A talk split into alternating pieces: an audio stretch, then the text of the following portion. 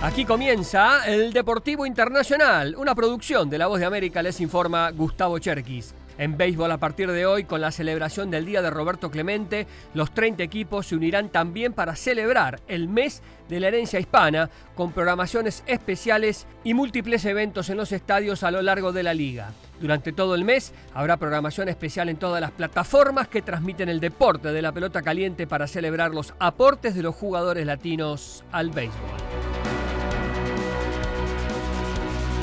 La NFL también celebrará el mes de la herencia hispana, comenzando con su campaña por la cultura, que incluye una serie titulada Héroes Locales, que destaca las historias de personalidades latinas de la NFL, como Fred Warner de los San Francisco 49ers, Alaya Vera Tucker de los New York Jets y Cristian González de los New England Patriots. A lo largo de todo el mes se reconocerán a jugadores, entrenadores y miembros de personal de origen latino en los equipos de la liga, que es seguida año a año por más de 32 millones de aficionados en todo Estados Unidos.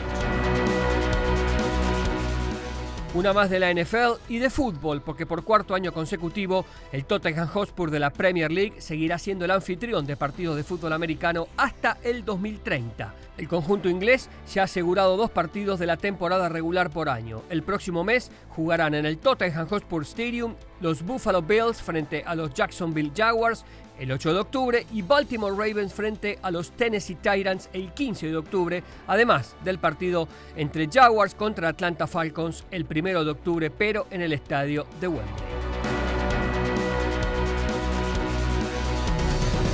Pasamos al fútbol. Cuatro jugadores de la cantera del Real Madrid y uno del Castilla, la filial del Madrid, debieron prestar declaración por difundir un video sexual con una menor de 16 años. Los cuatro jugadores fueron detenidos por la Guardia Civil y luego puestos en libertad tras el interrogatorio. Hay un precedente en el fútbol español y es el de Antonio Luna y Sergi Enrich, que fueron condenados en enero del 2021 a dos años de cárcel por la grabación y difusión de un video sin consentimiento de la mujer con la que estuvieron. Al no superar la pena de los dos años, ninguno tuvo que ir a la cárcel.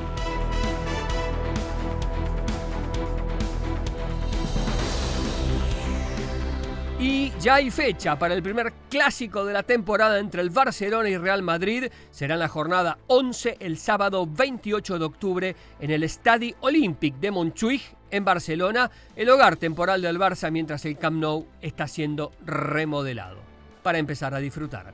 Y hasta aquí el Deportivo Internacional, una producción de La Voz de América.